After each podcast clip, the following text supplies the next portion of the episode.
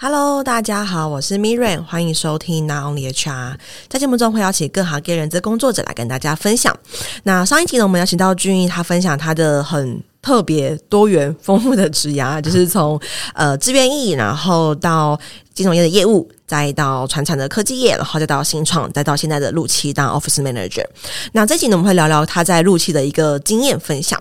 首先，第一题我想要先问一下，就是俊毅，你觉得就是就你接触到的呃台湾的 HR 跟大陆的 HR，你觉得大陆陆期的 HR 有什么样子的特性呢？我觉得大陆的 HR。呃，讲白点就是，他们都是所谓的华为思想。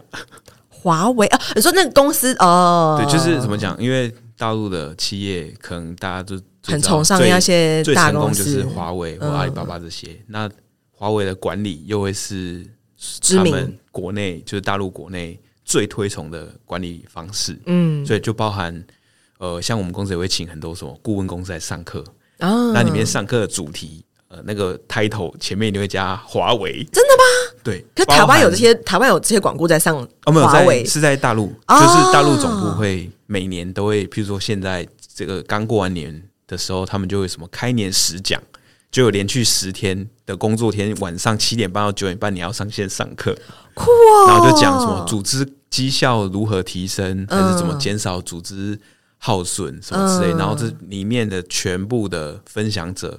都会说自己是华为高管哦，对，然后就是他们都只推崇华为那一套，嗯，对，这是我觉得跟台湾是非常不一样的，他应该是 Google 或是什么 Facebook、Amazon，对对，他们跟之类的，就是会完全不一样的地方，就是他们都是以就是他们自己国内的这种华为国华为的这种标杆来去设定，不管他们的组织的架构，嗯，或者是的薪资福利啊，或者是说相关的制度，好，可以继续没关系，好，对，那。再就是，呃，第二点就是因为我是在台湾，嗯，对，那我负责的可能是比较多是反映台湾这边的需求到大陆的总公司的 HR 的窗口去，对，所以我会配合到的有 HR，呃，就是一般的行政的 HR 或者是 HRBP，嗯，对，那主要比较多像薪水这一块，就是去找他们的行政，应该所讲。就是他们有个共享资源中心。哦，就是呃，如果以台湾叫做 SSC 呃之类的，对对对，就是他们的我念错之类的，他们的那个 三支柱里面的那个共享资源中心，没错没错。没错，他们就会有这样的一个 HR 单位，那里面就比较多都是比较繁琐的嗯。HR 内容，比如说算薪水、管考勤，然后写在职证明这种的，就会找这种就是找这方面的人，嗯，然后。像 HRBP 就是会反映比较高阶的需求，嗯，对，比如说他们的奖金的规划，或者是说呃人事聘用的流程，他们有什么问题，那就会去找 HRBP，嗯，对，然后 HRBP 会再去帮他们做会诊，再反映给比如说总经理，对，然后哦，这是组织架构上面的差异啦，嗯，或者说呃遇到的特性，那聘用上的话，我觉得其实。台，而我自己遇到的台湾公司跟大陆公司的，就是像聘用的制度，其实没有差很多。对，就是一样是所谓不定期的嗯劳劳雇合约，就是你没有，呃，没有没有要离职，他就会一直保留延续下去这种。对，然后，嗯，再就是薪资福利会差，对，薪资福利也有差别。对，因为像大陆他们在意的东西跟台湾在意的东西，或者说已经发展出来的。觉得好像是应该要有有的东西，他们不一定有，嗯、像是？像是年 年终奖年终奖金，嗯，对，因为至少我待过的台湾公司在过年前都会发，至少好歹发个一个月，让、嗯、让大家可以回家过年。但是大陆公司这边是完全没有的，嗯，对，我觉得这是一些人文上的差异。懂，所以目前听起来，其实我觉得在文化上就有蛮大的一个落差。等于说，他们就台湾这边其实是不管是媒体那种，我们讲的那种，比如说商周啊、经理人啊，其实大多数我们会看到，或他们会呃推广，或是比较被渲染的比较多，会是那种哦，Google 的管理模式，或者是 Facebook 或是 Netflix，就是他很常说这种呃零原则啊，或者是等等之类的。嗯，对，那。大陆这边反而是华为。对，嗯，那你觉得华为的文化又跟我们举例，就是就你看到那些华为的高管出来当讲师，他讲的内容，跟你在台湾接收到的这些可能媒体的分享，媒体分享那些外商的做法，有什么样子的差异呢？我觉得差一点，呃，管理知识当然都是差不多嘛。譬如说怎么定 KPI 或者这些细节，当然上当然是呃不会差太多的。但是我觉得华为它就是。他的那个文化就会，他们就说是狼性嘛，狼性文化。所以说，像他们在操作这个 HR 相关的策略的时候，他们会选用的方式也是比较怎么讲？比较由上对下的，就是我做好，然后我要发布指令，我要发布这个执行命令。然后如果大家有什么意见的话，他们的做法会比较像是 OK，没关系，我先找到愿意听我话的人，嗯，或者是我想办法。让这些该听话的人去意见分歧，然后我再找到自己的庄脚，然后我再让越来越多人同意我，嗯，最后包围那个不同意我的人，就是他们整个文化或是组织都会一直做这件事情，不管是企业或者是小的组织，或者是说在业务销售上，嗯，对，甚至是呃，这个就比较。也不能说比较敏感，就是像国家也都是用同样的方式在找到自己的同伴。嗯，那我会好奇的一件事情是，大家这样子，他们举例哦，就是哎、欸，我今天比较想对下，然后我可能有什么样子的政策或者是什么样子的决定，我就直接不答。愿意听我话的，我就跟你讲比较多。那那些不愿意或是他们觉得反对的，他们不会离职吗？呃，会会离职。嗯，这样不会有个损失吗？就是你如果不愿意去听听你员工的话，就会造成很多人离职。如果这件事情发生在中国，就是大陆境内的话，问题比较小，原因是人太多了。哦，所以说他们补人速度其实比离职还要快。真的假的？对，像我们公司在深圳嘛，嗯，这两年大概进来了快一千人吧。但是也走了八九百人吧。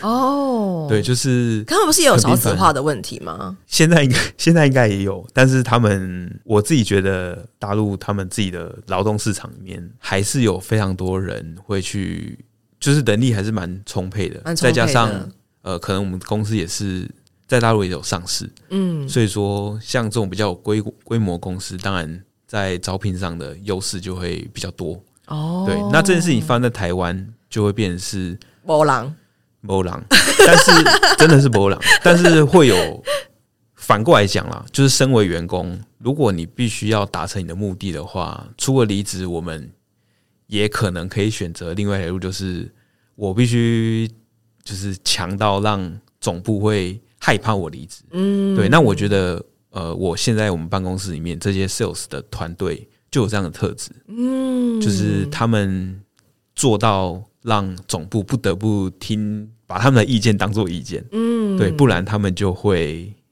就是损失，对，换总部会觉得，如果这些人走了，他们损失更大，懂？对，那他们就是有能耐把自己武装起来，变成这样子。那我觉得，呃，所以我现在看到的情况可能就会比较健康一点，懂？对，因为我们这边台湾除了业绩好，然后再来就是福利好。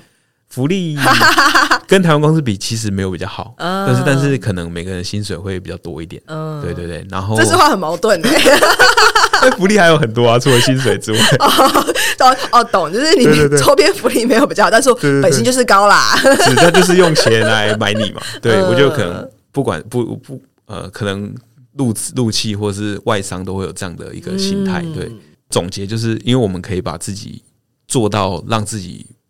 不可被取代，或是取代我们的成本太高了，嗯、那我们就有办法来去说服那些总部的人，就是大陆的人去听我们的话，然后注重我们的需求。懂、嗯、哇，真的蛮特别，因为。等于说，其实，在台湾可能就只有几没有被报道出来啦。嗯，对。但是，大多数可能大家觉得现在的趋势是，哦，老板你不得不倾听员工的声音，因为如果你没有倾听的话，员工什么安静离职啦，不好好做事啦，然后做事很敷衍啦，然后离职啊，然后你公司呢就没办法运作啊，你的螺丝都跑掉，都没有螺丝就会垮掉啊，等等等之类的。但目前听起来，在大陆这边，其实相对如果他的人口。呃，充足，他的人才其实补的很快的话，其实他不太会有这个担忧存在。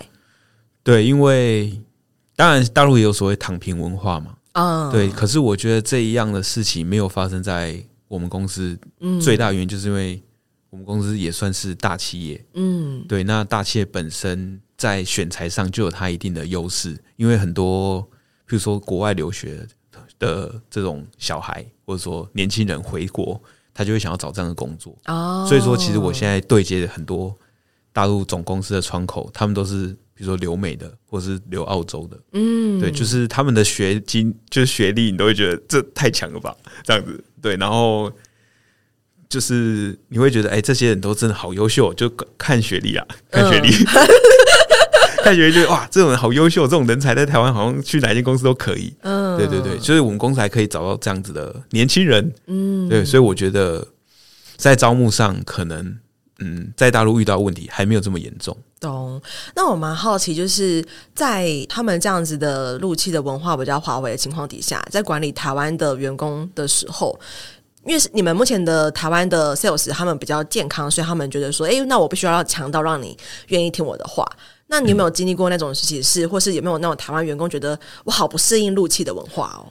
有，其实也蛮多的啦。就是像我去年可能面试进来了快十个人吧，嗯，可是也有可能有一半三个月或者是半年就离职的，都是 sales，对，或者是工程师，嗯，对。那原因我觉得最主要应该都是企业的文化水土不服的原因，是对，因为第一个，因为我们是科技业，所以会来我们公司的员工。可能背景也都是台湾的这些大型的系统厂，哦，那他们在这些系统厂里面，本身在每个职位的细分就已经很成熟了，是，所以他不需要自己再去多做很多，可能是他认为他工作本职以外的事情，嗯，但是来到我们公司之后，这块就会变得很很没有资源，我觉得对他们来讲，他们会冲击很大，原因就是他们要找谁，他们都必须得自己去联络，然后找的是什么样子的状况啊？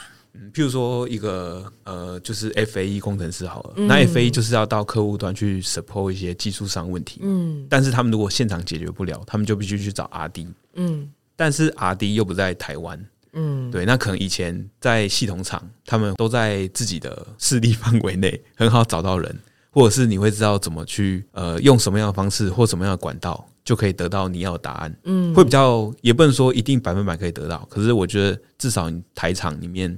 这些工作规则，或者说这些系统上，它已经是很成熟的。你要怎么反映问题？你要怎么得到答案？嗯，对。但是在陆系的话，很常就是第一个，因为我们在台湾，那你要反映的 RD 是在大陆。那第一个，你就是你可能完全没见过他，你也不知道怎么去跟他拜托。那再来你要反映一个 issue，你可能今天遇到这个 issue，解决的是这个 A 员工，你觉得他表现不错，或者说跟你配合很好。可是你可能一个月之后，那个人就消失了。为什么会消失？他可能就离职啊。或者是大陆那边，呃，所以大陆流动就是也蛮。哦，大陆流动比台湾高更多。哦，对对对。然后或者是说，他们会，他们也会很常做轮调啦。嗯，对，就变成是我讲比较简单一点，就是我觉得台场的作业会比较跟照根据这 SOP，但是大陆就会很多都是人为的，嗯，一次性解决这个问题，下一次会不会照这样做？哦。都要再特别开会，呃，不同人会有不同的作业方式。嗯、我觉得这件事情在大陆的企业里面还是很常见的。哇，对，所以就变成是你每次，呃，就是我们最习惯就是你有什么问题，你就发 email 啊，你一定要发 email，因为你不发 email，你用什么聊天，还人家还可以收回，就你会找不到死无对证，所以就保护自己的方式就是你一定要发 email，嗯，然后把这个问题 highlight 到那个人的主管，嗯，对，就一定都是用这么残酷的方式去面对每一个议题。懂，对，但这就比较慢解决客户的问题。对，而且很多时候是会力不从心啊，或者是你会觉得自己很像在处理很多你的专业工作之外的事情，那就会导致很多人确实是因为这样就是水土不服。嗯，那刚刚提到说大陆的流动其实比台湾高蛮多，那我蛮好奇，在大陆人眼中，台湾人是好棒棒，就是蛮稳定的。台湾人稳定，我觉得以我们公司的例子来讲的话，原因是因为。他们来台湾目的很清楚，公司的客户都是这些海外的大厂，嗯、就是比如像 HP 啊、Dell、联想这种笔记电脑，或者是说美国电信商，对，那他们的这些设备的代工厂都在台湾，所以说对大陆人，对我们公司来讲，来台湾就是要接接近他们的客户，对，所以他们不会去养很多 Junior 人，嗯，他们要的就是集战力。所以这些人都是很资深，或者说在业界已经有一定知名度的人。嗯，对。那当然，这些人会选择这样的工作，可能也有他们的考量，就变成是互相的依赖性，也不是说依赖，就是各取所需的那种目的会比较高。那我觉得这种人反而不太容易离流动。对对对。那你如果是要找，那大陆当然相反嘛，因为他们是大企业，他们可能很多都是从学生时代就开始实习啊什么的。那像这种状况，就变成是我找一批年轻人进来，刚毕业的应届生，然后明年可能就只剩下三分之一了。哦，对，会有很多是因为因为这样的关系啊。对，那当然，如果你说再资深一点的人，我相信大陆那边的流动率应该也不会到太高。嗯，所以听起来是台湾这边，因为其实都是集战力，那其实他们对于工作目标跟整个职场的呃适应力相对已经蛮稳定了。那大陆那边其实对接到的一些流动高的，可能会是他们比较初入职场的伙伴。对，嗯，蛮特别的。那你自己在台湾或在你的工作范畴中，会接触到大陆的员工吗？我接触到大陆员工，就是只有跟大陆的窗口做。联系的时候，嗯，对，台湾自己，我们在就我们公司在台湾并没有大陆的员工哦，对对对。那就你接触上，你觉得大陆的员工跟台湾的员工会有，就是在员工这个角色上有什么样子的差异？呃，这个我觉得有一个很大的差异，就是我们都会觉得大陆人，呃，尤其是年轻人，就是读书很拼命嘛，很认真，很狼性啊，就是竞争力很强，状元呐，这个村的状元，然后能力很好，然后做事很很积极，这样子。但其实我觉得这不一定，这这真的不一定，因为大陆实在是人太多了，对，太太卷了，就是真的太内卷了，然后这样的人又很多，所以其实我反而觉得大陆人很喜欢，也不能说是糊弄别人，但是他们很会做样子哦，对，就是这一点是我觉得跟台湾员工会比较差异的，因为我觉得台湾员工可能我自己的感受是台湾人会比较真诚一点。嗯，是就是你能做或是不能做，他会马上跟你讲好。嗯，对。然后，譬如说我不能做，他可能就跟你摆，他他会跟你吵架，或者是他会跟你说这不对。但是大陆员工可能会跟你说：“哦，好好好，可以可以，这批货可以交吗？可以可以，礼拜六仓库就出货。然后礼拜六说，哎，不好意思，我这批出不了。”就他会都会先答应。对，他的承诺会变得没有那么的值得信任。哦，那我觉得这件事情就会造成。呃，一些问题，嗯，对，然后也会到时候会变成是，你会你不会觉得大陆人是比较勤劳认真的，你会觉得他们是比较会做表面的，嗯，对。那这时候很多时候我们就会要用，譬如说像刚刚提到的，你要还来到对还来出来，对你必须先做好一些保护自己的措施，不然到时候辛苦的都是你自己。哦，对，蛮特别的。所以台湾的员工反而会讲的比较保守一点，不会讲的这么的大饼。对对，嗯，就是我我觉得比较务实吧。懂，了解。那因为其实上一集我们有提到说，诶，像是呃你在台湾这边，比如说你在签劳动合约的时候，或是一些法令的时候，台湾跟大陆会不太一样。嗯，就上一集我们有一个有一有一题没有讲完嘛。对，那我们好奇是在这些福利面上，你觉得两边的差异会是什么？像你刚刚像是有团保啦或什么的，嗯、那还有哪一些觉得是两岸的差别呢？我觉得让我印象最深刻的就是。他们的年假特休，对特休，他们是不会换钱的这件事情哦。对，但这件事情我相信，可能很多台湾公司也不一定会换钱。这件事情是在他们法令上就合法的吗？不合法哦。可他们 就是公司会怎么做，对对对，对，就跟台湾一样，如果是不换钱也不合法。但是我觉得台湾公司怎么讲，还是会比较重视，或者说台湾员工的自觉会比较强。嗯，大家会比较 care 自己的这个权利，是，但是大陆的员工比较不会啊。那有两个原因，第一个是因为他们自己的年假很少，所以他们不可能放着假不放哦。对，他们再怎么样，一定会把假放光。嗯，对。那第二个就是，我觉得对大陆的员工来讲，他们还是比较劳工的地位或者是说权利的那个意识都还没有很进步。哦，导致他们就会觉得，呃，公司要我怎么说怎样就怎样。对对对，我好像也没有办法做什么事情。对，他们假是多少啊？他们好像一年的特休，刚进就是新鲜人，好像才五天而已吧？啊，蛮多的啊，五天。哎，我们是七天，七天。对，但是他们礼拜六要上班啊。哦，他们礼拜六要，哎，这这我不知道吗？哎，要看地区，像上海这种比较先进的地方。可能就周休二日是很落实的，嗯，对。但是像广东，像哦，像以我们公司好像来讲的话，我们公司是每个月的月底的那个礼拜六是要上班的。only 他那一天礼拜六，对对对对对。但是他们有很多，譬如说他们有什么十一长假嘛，国庆日的时候，那他们就会为了要放那长假，他们就会调整调班，那就会变成是可能九月份每个周末都要上班。哦啊，哎，我当然我我再理解一次，举例哦，像是我们台湾我们。春节过完年，过年我们就是都就是过年就过嘛，除非你有弹性补假，对，才会弹性补班。嗯，可是听起来他们是只要有放假就要补班吗？他们也是，呃，他们是假连放超过三天，嗯，就三天含以上，嗯，他们就会，譬如说他们是放六日一好了，那那个一他不是直接给你放，他说移到上一个礼拜日或上一个礼拜六，哦、对。不论那天的名目是什么嘛，像台湾就是有就是例假日休假，像什么比如说二二八。或者是五一劳动节，这就是不用补班的节日嘛？哦，我我知道的，就是他们只要是有超过两天的假，第三天一定是算是，就是他们一定会要再改一天把它上回来。哦，对，不会说哦，因为今年中秋节刚好在礼拜一，所以礼拜一就放假没有。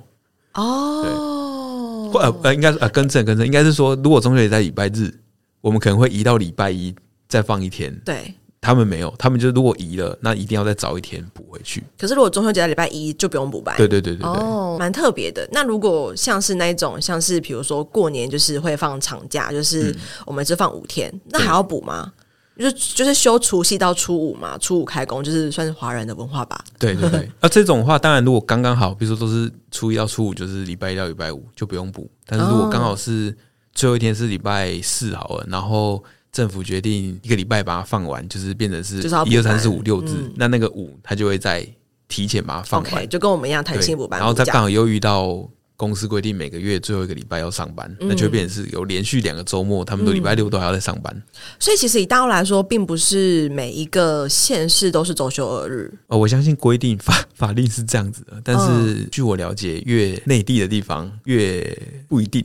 哦，对 对对。那我们周六上班就是都是那银行也是周六有开，就是因为会问这个，是因为台湾也就是看银行有没有开就知道要不要上班嘛。呃，有些是公司自己规定啊，我相信可能周末。银行或者说比较守法的，应该休息。公司应该也是休息哦。对，但是有一些，以我了解，可能真的是有可能，全部整个城市的文化都是这样。好酷哦！我相信很多还是这样子。那我好奇是，他们一年五五天，那因为像台湾是半年三天，一年七天，然后两年就十天嘛。对。那我们后面也是跟我们差不多嘛？因为五天跟七天感觉没有差很多。对啊。后面他们怎么加？我没有特别去问。对，可是我得到反馈就是，他们每个人都不会把假留到最后哦，因为他们宁可太太想放假了，只要有放假机会，他们绝对会绝对会把假放完。再来还有第二点就是啊，譬如说他们过年好了，那过年前他们可能就会再把自己的特休休一休，原因是就是大陆很大嘛，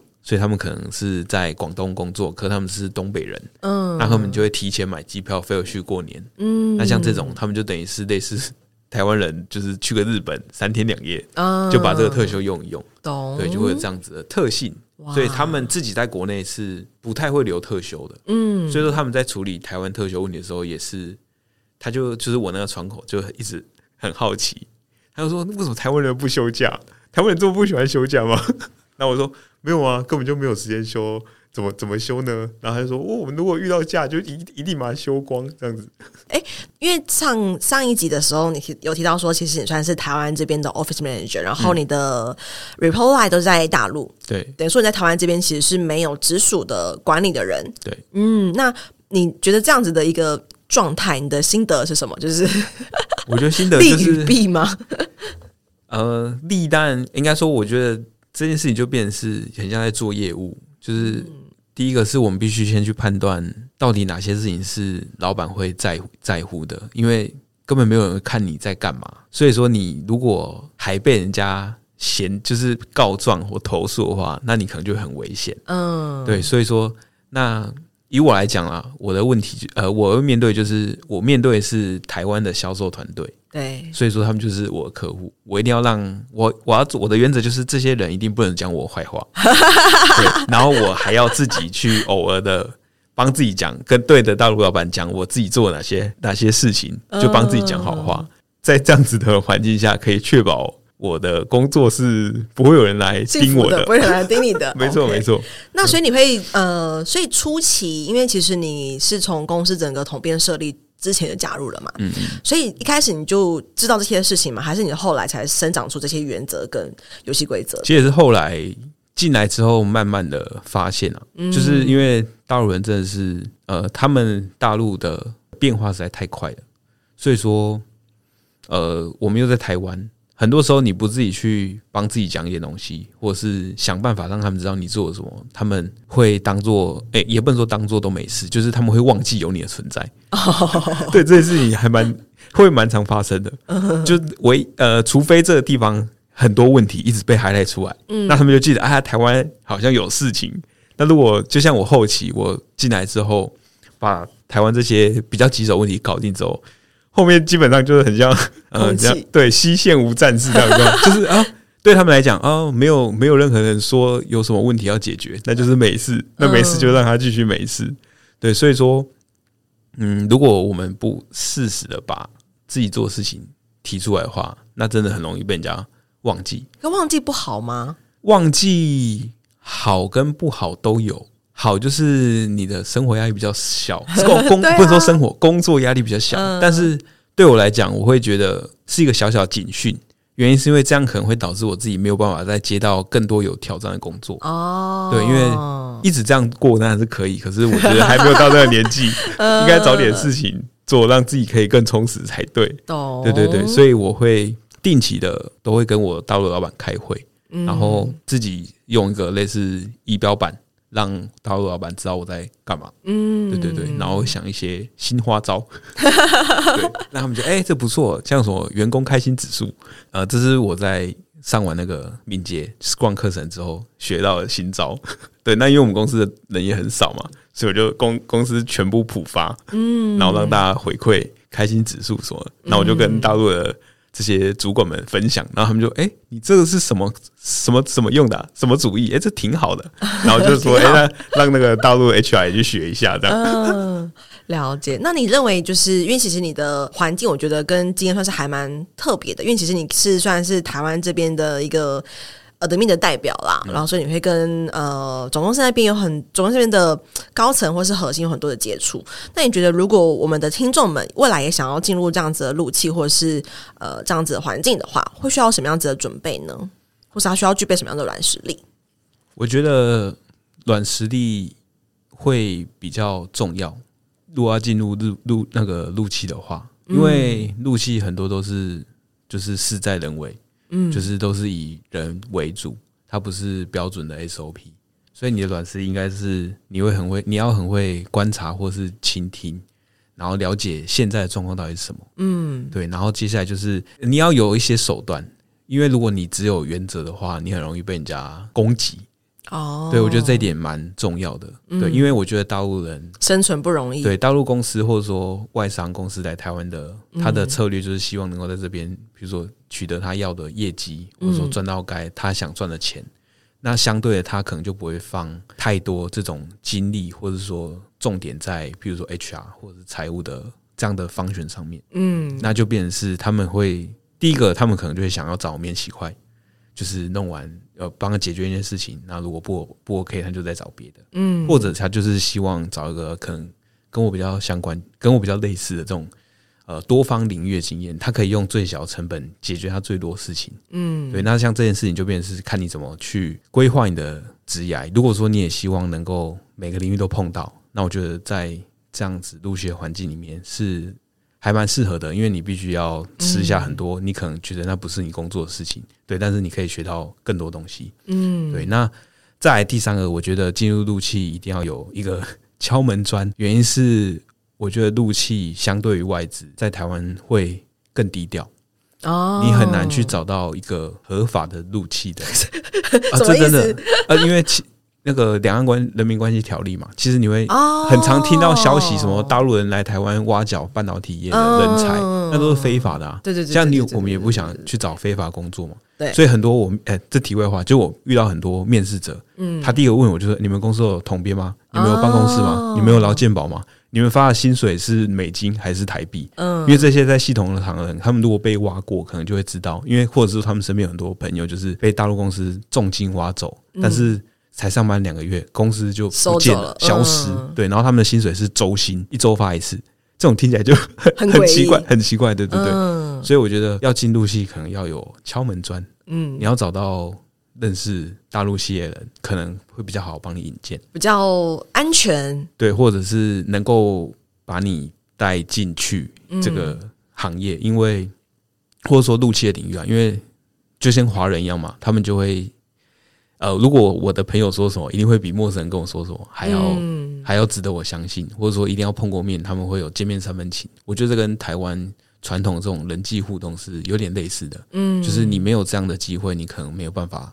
找到一个真正就是找到这样子入戏的机会，嗯，对，除非他就是那种已经在台湾，呃，很熟悉入戏，对，落落地的，比如说像华为好了，或阿阿里巴巴这种非常大件，嗯、他是没办法躲、嗯、躲掉他是入戏身份的 的公司，嗯、那他可能在台湾也会有非常完整的 HR 或者说相关的 function 的规模，那他们在找人就会比较像是一般台湾的企业。嗯、那如果你是希望找这种小团队的话，那他们可能还是会比较多是倾向从认识的人去找，嗯，了解，非常特别。我觉得今天光听到说啊，原来有一些没有周休的就会哦哦哦，原来是这样子。然后听到哇，其实他们的呃，在内地这边确实就是台湾其实比较比较少媒体嘛，或是管顾会去推崇说是华为的管理方式，可能比较多还是一些比较是美式。对，对，就是呃，西方那边就是分享过来的，所以我觉得这是蛮特别的一个点。